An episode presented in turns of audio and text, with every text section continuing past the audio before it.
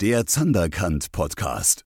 Die Gründer Sebastian Hähnel und Philipp Feist sind dem Zander hoffnungslos verfallen und entführen dich in die Faszination des Zanderangelns. Hier geht's um Themen hinter der Matrix. Willkommen zurück zum Zanderkant Podcast. Heute mit mir, Sebastian Hähnel, und es geht darum, Gewässer in Relation zu setzen miteinander, was die Bewertung der Fänge betrifft. Ich habe das jetzt mal ganz schöpferisch die Zander-Relativitätstheorie genannt. Und auch wenn man an den alten Einstein denkt, ist alles relativ zueinander zu betrachten. Also nicht nur Zeit und Raum, sondern auch die Zanderfänge. Jetzt wird es tiefenphilosophisch und auch eine Mischung aus äh, ja, Physik. Das ist vielleicht ein bisschen. Das mal als kleiner Ausblick. Alles ist relativ zueinander.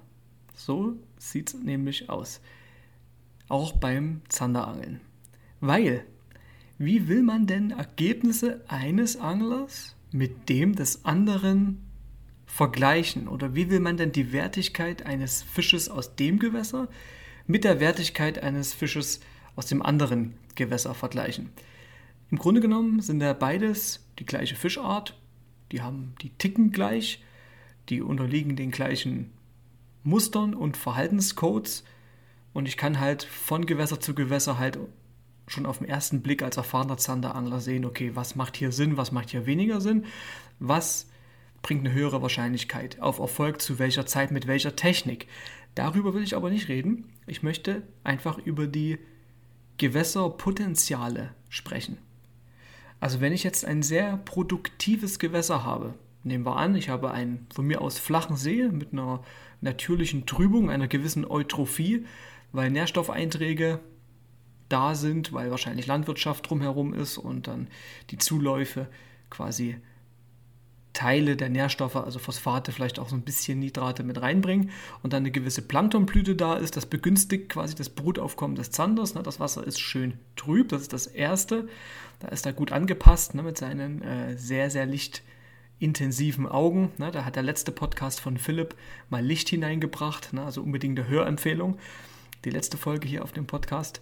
Und die Zanderbrut hat vor allen Dingen Futter, nachdem der Dottersack aufgebraucht ist. Das heißt also ganz viele im Zooplankton befindliche Krebstierchen. Na, da gibt es sogar einen ganz besonderen Krebs, den die Brütlinge mögen. Und dann brauchen wir, wenn der vorhanden ist, habe ich ein sehr hohes Brutaufkommen. Damit natürlich auch eine gewisse Populationsdichte allein von der natürlichen, äh, vom natürlichen Aufkommen der Zanderbrut her. Verglichen mit einem See, der die vielleicht die gleiche Tiefe hat, aber klares Wasser und Krautbänke, da sieht es schon wieder anders aus. Das ist dann eher ein Gewässer, was dem Hecht oder auch anderen Fischen besser obliegt. Ne? Also ich denke da an eine Mischung aus Hecht und Schleie, vielleicht ein paar Barsche noch drin und dann eher nicht so für einen Zander interessant. Jetzt ist natürlich ein Zanderfang aus dem klaren See, wo die Bestandesdichte von Natur aus nicht so hoch sein kann, natürlich höher zu bewerten als Freude für den Angler und auch der anglerische Aufwand, um den Fisch zu fangen oder die Sachkenntnis, wie ich denn den Zander gezielt beangel, ist dann höher zu bewerten als ein Fisch aus dem produktiven Gewässer, welches eine gewisse Eutrophierung hat und dann von Natur aus einen höheren Bestand und dadurch natürlich auch, wenn ich jetzt, zum Beispiel einen Köderfisch reinwerfe abends, die Wahrscheinlichkeit auf den Biss auch viel höher ist. Ne? Kann man dann diese Fische miteinander in Relation sehen?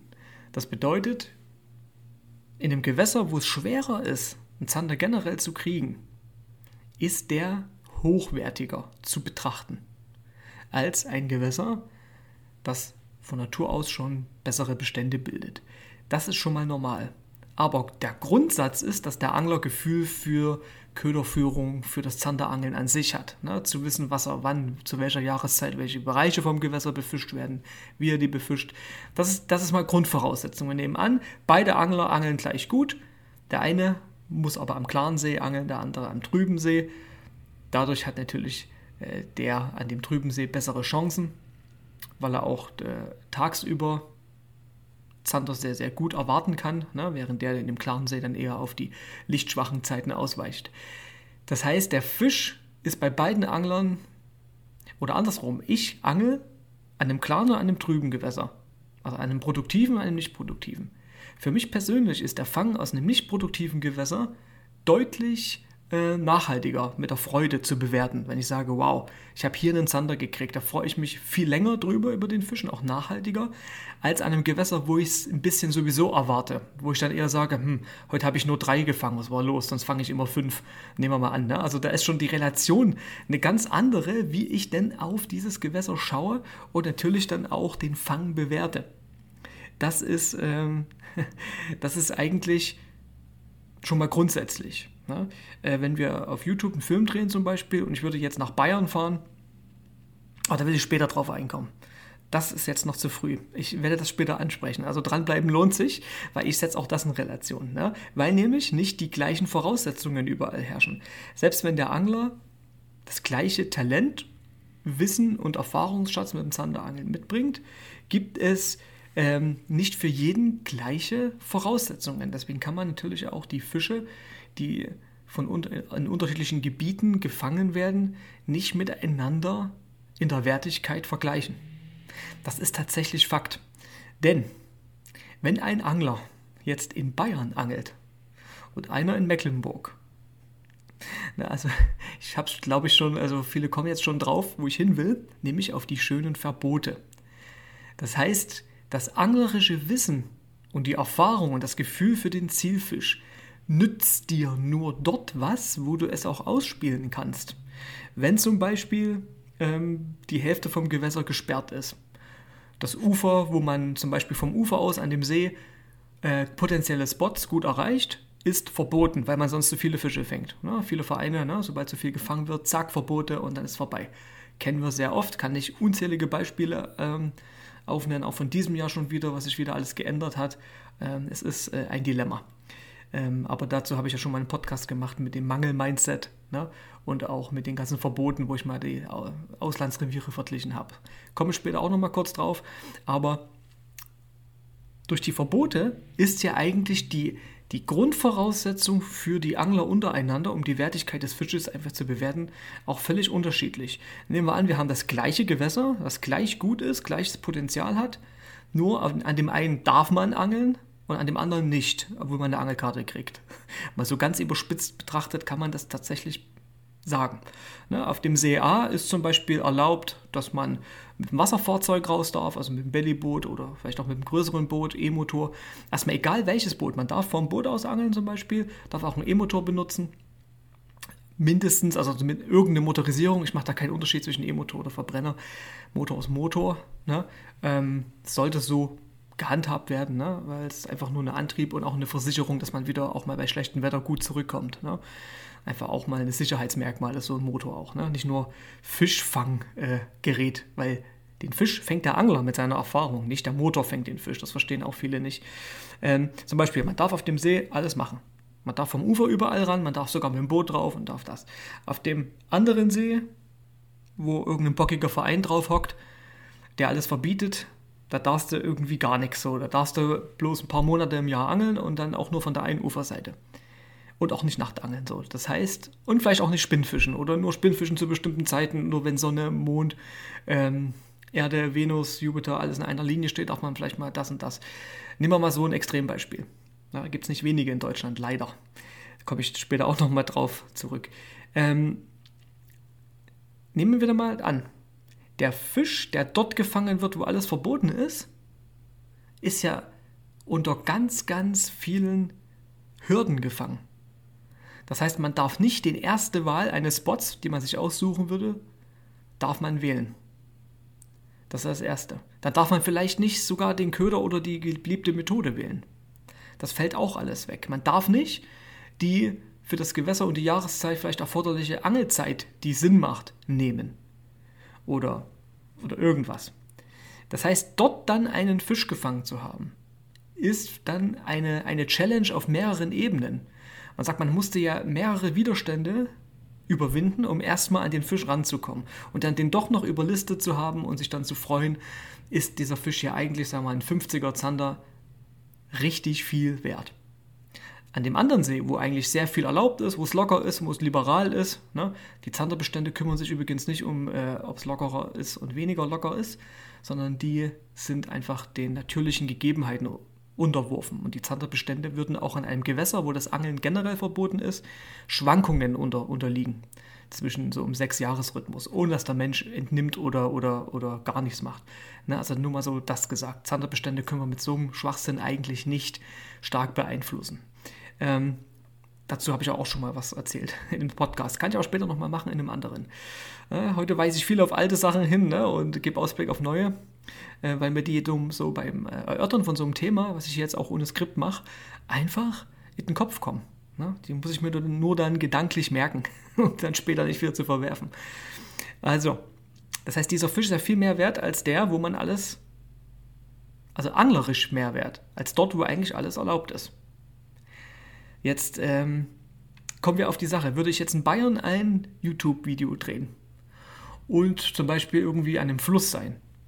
Ich darf zum Beispiel nicht auf dem produktiven Ufer da drüben angeln auf der einen Seite. Ich darf nur 200 Meter von dem Wehr äh, entfernt angeln. Also ich darf da auch nicht ran an die Rausche, ans bewegte Wasser.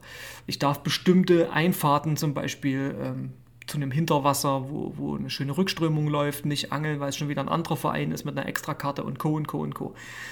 Das heißt, würde ich dorthin fahren und drehen. Ich würde schon meinen Fisch fangen, weil ich einfach mit Erfahrung aufs Revier schaue und dann meine Schlüsse ziehe, okay, auch wenn der Bestand nicht ganz so dicht ist und noch alles verboten ist, was erstmal am Potenzial, äh, potenziell am, am, am, die höchste Fangchance gibt, muss ich mich einfach nur mit mehr Angelzeit und mit noch schärferem, präzisem Vorgehen der Sache stellen.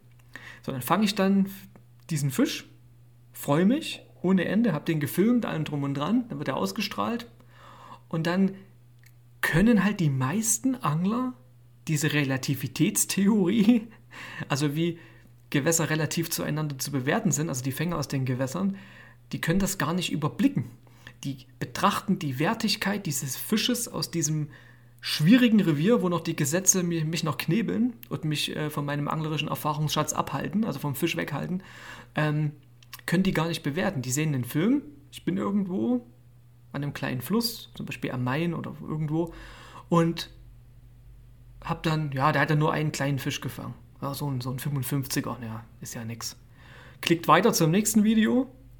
Da steht der Angler in Holland und ballert hier 5, 6, 7 Stück pelagisch von dem Baggersee runter. Und sagt da, ja, der, der kann angeln, das ist ein krasser Angler. Jetzt muss man das mal relativ zueinander betrachten. Und ich komme dann auch gut auf das Thema jetzt Auslandsangeln. Ne? Ähm, ich habe mal so einen ganz frechen Satz gesagt, man bitte vorher jetzt schon um Entschuldigung, bitte ich. Holland ist der Fischpuff der deutschen Angelszene. Das habe ich mal vor ein paar Jahren so im kleinen Kreis so scherzhaft gesagt. Ich meine das nicht böse, das ist einfach nur mal so eine Beobachtung, die ich habe. Und äh, es ist aber auch logisch, dass das so ist, weil es macht dort einfach mehr Spaß und es ist einfach effektiver. Du kommst an den Fisch besser ran, weil du einfach diese ganzen Hürden nicht hast. Gerade das Beispiel mit dem, der fängt jetzt Baggerseezander vom Boot. Auf welchem aktiven Baggersee darf ich denn in Deutschland eigentlich mit dem Boot drauf und angeln? Gibt's nicht viele. Oder frei angeln. Ja? Oder generell auf Seen. Ja? Der Zander, den ich in Bayern da an diesem kleinen Flüsschen oder kleinen Vereinsweiher da gefangen habe, erstens ist der Bestand vielleicht nicht so hoch und dann noch viele Verbote. Das heißt, ähm, ich musste mich mega anstrengen, mega Krips haben, äh, mir mega eine Platte machen, viel Glück haben auch, dass in dem Moment auch die Bedingungen dann auch passen an dem Tag, dass da kein Sturm ist oder irgendwas. So, und dass ich dann quasi dort mit den Fisch dort ergaunert habe oder stark erarbeitet.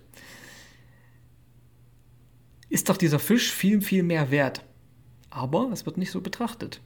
Daneben ist dann der Fisch aus den Niederlanden oder der fünfte, sechste, siebte. Auch heute habe ich nur zehn gefangen, war ein schlechter Tag, ne? zum Beispiel. Ähm, das kann man nicht auseinanderhalten. Ich glaube, das können nur Angler auseinanderhalten, die sehr viel unterwegs sind, die viele Reviere in ganz Deutschland oder Europa schon beangelt haben, die quasi auch über, über die verschiedene Vereinsmeierei und den ganzen Ver Ver Verbotswahnsinn in Deutschland Bescheid wissen und die das einfach schon am eigenen Leib auf, äh, erfüllt haben und auch die Unterschiede einschätzen können. Jemand, der nur an seinem Gewässer angelt, der denkt ja immer nur in seinem Revier und der Satz von so einem Angler, wenn er sich mit mir unterhält oder auch sich fürs, fürs, fürs Coaching erstmal so ein Vorgespräch holt und wir erstmal rausfinden, okay, wie ist deine Situation bei dir am Gewässer und wo willst du hin, was sind deine Ziele? Das geht immer erstmal los mit, also bei uns. Ja, das geht immer mit bei uns los. Ich habe so einen Satz bei uns noch nie gesagt, weil ich überall und nirgends angle, aber auch sehr gern hier lokal angle. Ne? Ähm, und mit dem bei uns meint er, er denkt ja nur in seinem Revier und, und kann das gar nicht projizieren, diese Relativitätstheorie der Gewässer zueinander. Der würde jetzt das, den Film gucken mit dem Zander aus Bayern und würde sagen, naja, ist ja bloß ein kleiner Fisch. Obwohl der für mich, der den dort quasi allen Umständen zuwider gefangen hat, mega Erfolgserlebnis ist. Ne? Und auch dort an dem schwierigen Revier zu filmen und dort einen Fisch zu fangen. Während er dann weiter skippt und dann ein YouTube-Video aus Holland sieht und sagt, ja, hier, guck mal, der hat's doch drauf. Das heißt, das ist tatsächlich ganz, ganz schwer zu vermitteln, die Wertigkeit der Fische untereinander. Und ähm, ich finde es mega geil, hier in Deutschland zu angeln, mich diesen Challenges zu stellen, die auch viele Verbote und Einschränkungen mit, mit, mit wenn ich, wenn ich sage, okay, die verbieten mir das und das und das, dann sage ich, na gut, ich komme trotzdem an meinen Fisch. Ist zwar anstrengender, über Umwege, dauert länger, ich muss ein bisschen mehr Energie reinsetzen und dann noch genauer, punktgenauer wissen, was ich mache, klar. Aber ich komme trotzdem zum Erfolg und halte das auch fest. Also wir fangen hier auch Fische und das funktioniert auch alles ganz gut.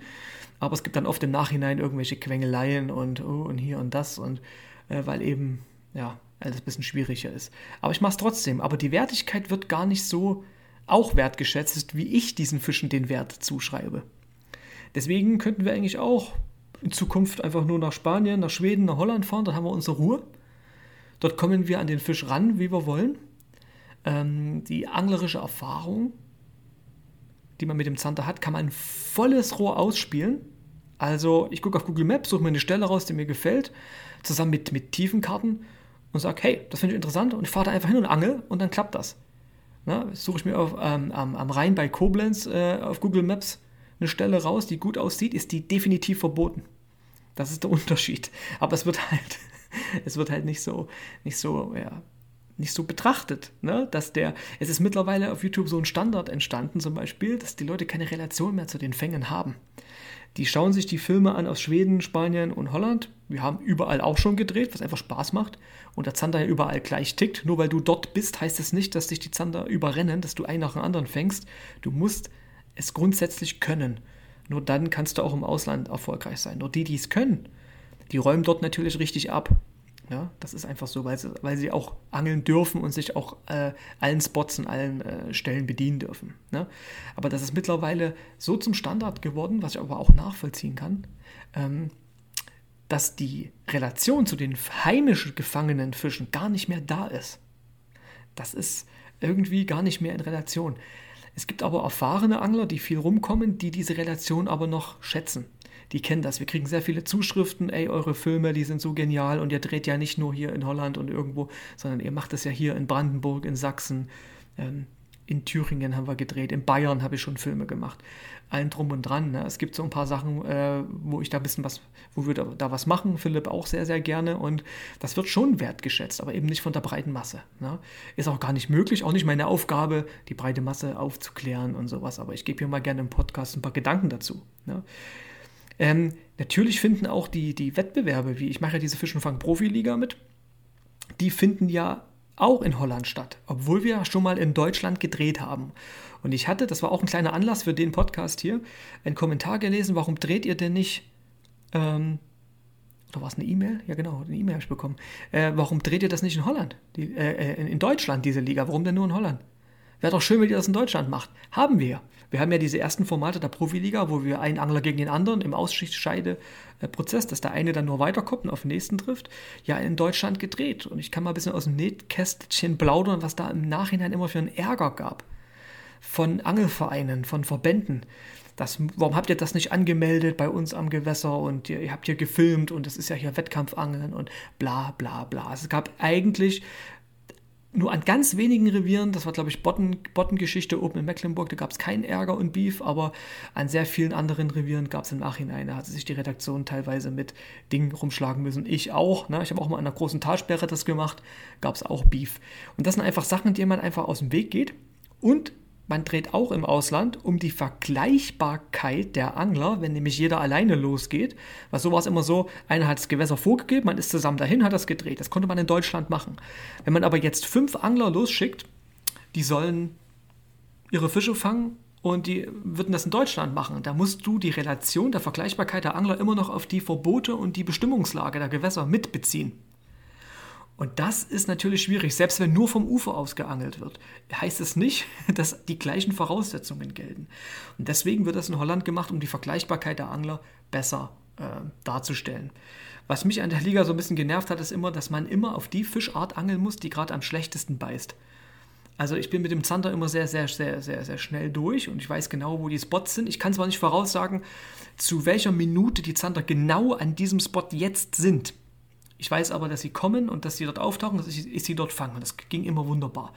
So, dann hast du die Zander voll und dann musst du weg von den gut beißenden Zandern und vielleicht auch die Chancen auf den zweiten Hecht zum Beispiel und musst irgendwelche Barsche suchen. und, und, dann wieder, äh, ja, da brauchst du sehr viel Vorbereitung, musst du so ein, zwei Wochen vorher alles erkunden und alles machen und dann, dann ist, das, ist das ganz gut. Wir, ich weiß nicht, ich kann mal einen kleinen Ausblick geben. Ähm, wir überlegen Konzepte, dass wir nur auf eine Fischart angeln. Das heißt, äh, eine Liga nur für Barsche und für Zander oder für Hechte. Und dann kann man sich volles Rohr auf eine Fischart konzentrieren und dann werden auch andere Ergebnisse, auch, auch der Zuschauer wird dann mehr Fisch zu sehen bekommen. Weil man nicht die Zeit damit vertrödelt, irgendwelche einer Fischart hinterher zu rennen, die gerade schlecht beißt. Zum Beispiel haben wir Hitze, 31 Grad und man muss Hecht angeln. Ja. Man fischt dann so einen Altarm ab, wo man in der Vorbereitung bei äh, noch kühlem Wetter einen großen gefangen hat, äh, knapp metrigen Hecht, und sagt, okay, geil, hier gibt es die großen Dinger, fahre ich zum Match dann hin, dann drei Tage später sind 31 Grad im Schatten und die beißen nicht. Und du musst aber Hechte fangen, du musst einfach dranbleiben, ne? aber obwohl an dem Tag das schwierig ist, hätte man einen sehr guten Zandertag sonst erlebt. Ne? Das ist tatsächlich, wenn man dann so eine Hechtliga auf den Herbst legt, so eine Zanderliga auf den Sommer und so zum Beispiel, dann gibt es viel mehr ähm, ja, viel mehr zu sehen. Das ist also viel spannender und ist auch nicht so viel Leerlauf drin.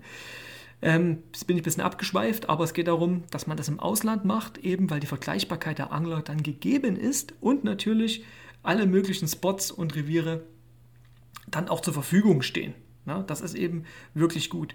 Aber es ist immer noch ein Großgewässer. Also wenn man zum Beispiel Niederlande denkt, das sind riesige Gewässersysteme, wo die Fische da sind, weiterziehen, äh, dann läuft dieses Gewässersystem gut, zum Beispiel Netterin, und ähm, eine Woche später läuft aber der Leck besser und es hat sich komplett geändert. Dann läuft die Maß an einem Tag, dann hast du ohne Ende Fisch, am nächsten Tag schneiderst du. Die ist sowieso so ein bisschen, habe ich mit Bürger Dommeier aus der Redaktion mal drüber gesprochen, die ist so an und aus.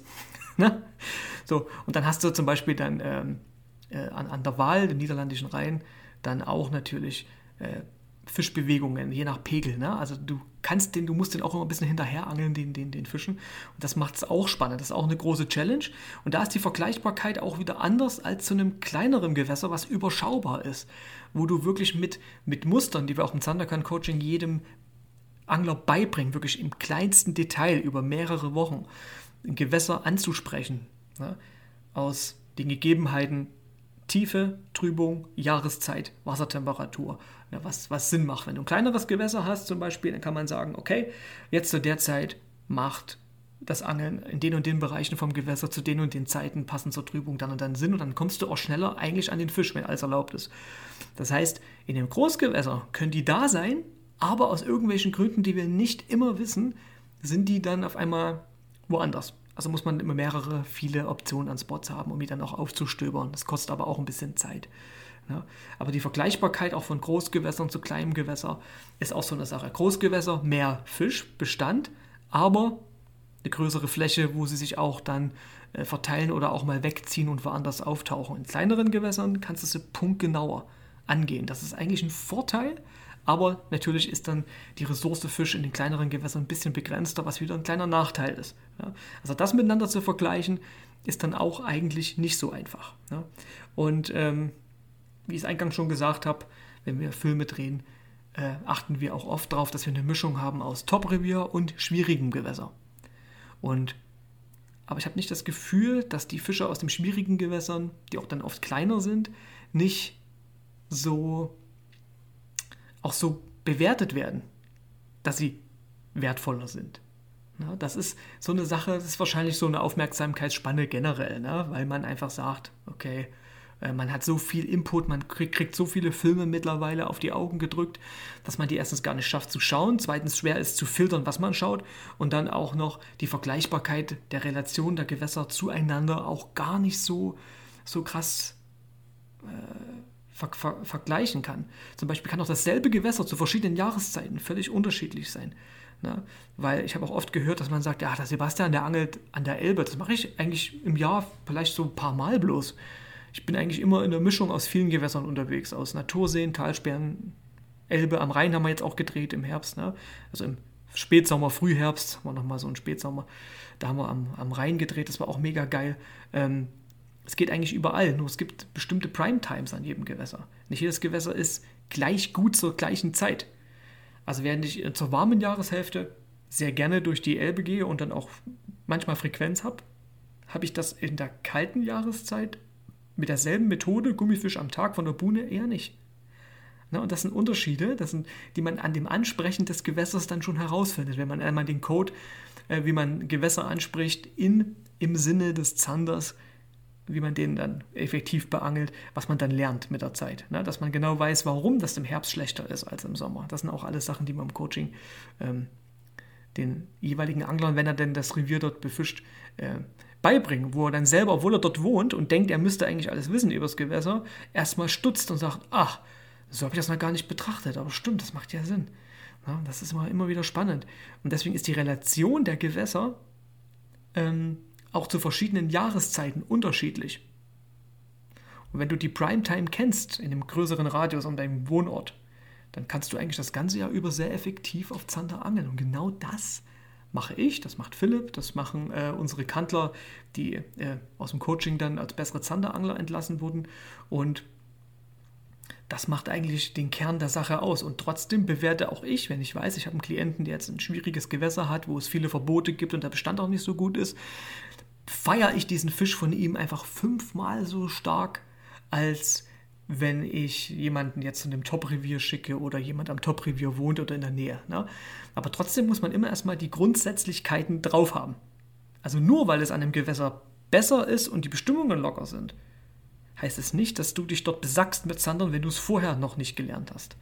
Also die Lektion kann ich dir vorwegnehmen, falls es so sein sollte, falls du denkst, ja, dort kann ja jeder fangen. Da bin ich gespannt, jeder gute Angler kann dort fangen. Das, da gehe ich mit. An einem Top-Revier kann jeder gute Angler fangen. Aber wenn es zu Hause nicht läuft, dann hat das bestimmte Gründe. Das können auch kleine Kleinigkeiten sein. Wenn es zu Hause noch gar nicht laufen will, dann darfst du nicht denken, wenn du jetzt einen Film siehst aus einem Top-Revier, zum Beispiel, wenn wir da in Spanien mal waren oder mal in Schweden auf einem coolen Sandersee gefischt haben, ähm, wo man auch die Fische erstmal finden und einkreisen muss, da kann man auch richtig, richtig äh, auf die Mütze kriegen, das will ich auch mal voraussagen. Dann kannst du nicht, wenn es zu Hause noch nicht läuft bei dir, solche Top-Revier-Fänge bewerten. Und du darfst nicht die Falle haben oder den Denkfehler haben zu denken, ja, dort kann ja jeder. Also wenn ich jetzt dort angeln würde, würde ich mich ja genauso besacken. Nein. Absolut nicht. Du musst erstmal wirklich, Zanderangeln folgt demselben Muster. Du musst das Grundsatzgefühl für diese ganzen Techniken, äh, wie, wie, man, wie man Zander fischt, erstmal verinnerlicht haben. Und dann kannst du mit, mit mitsprechen. Dann kannst du auch überall hin und dann auch dort ähm, sagen, hier läuft es ja deutlich besser als bei mir zu Hause. Ja, das stimmt, weil mehr erlaubt ist und weil der Bestand vielleicht besser ist. Aber nicht denken, dort fängt ja jeder. Nee, das ist nicht so. In diesem Sinne hoffe ich, dass ich mal über die Zander-Relativitätstheorie, die ich jetzt vor fünf Minuten erfunden habe, weil ich mir gedachte, dachte, äh, welchen Titel kann ich jetzt hier nehmen für den Podcast, mal gesprochen habe. Äh, wenn dir es gefallen hat, dann teile das Ding ruhig, schick das ruhig deinen Kollegen durch die Gegend und das nächste Mal wird es hier wieder was zu hören geben. In diesem Sinne, dickes Petri Heil und bis zur nächsten Folge. Dickes Petri Heil, bis zur nächsten Folge.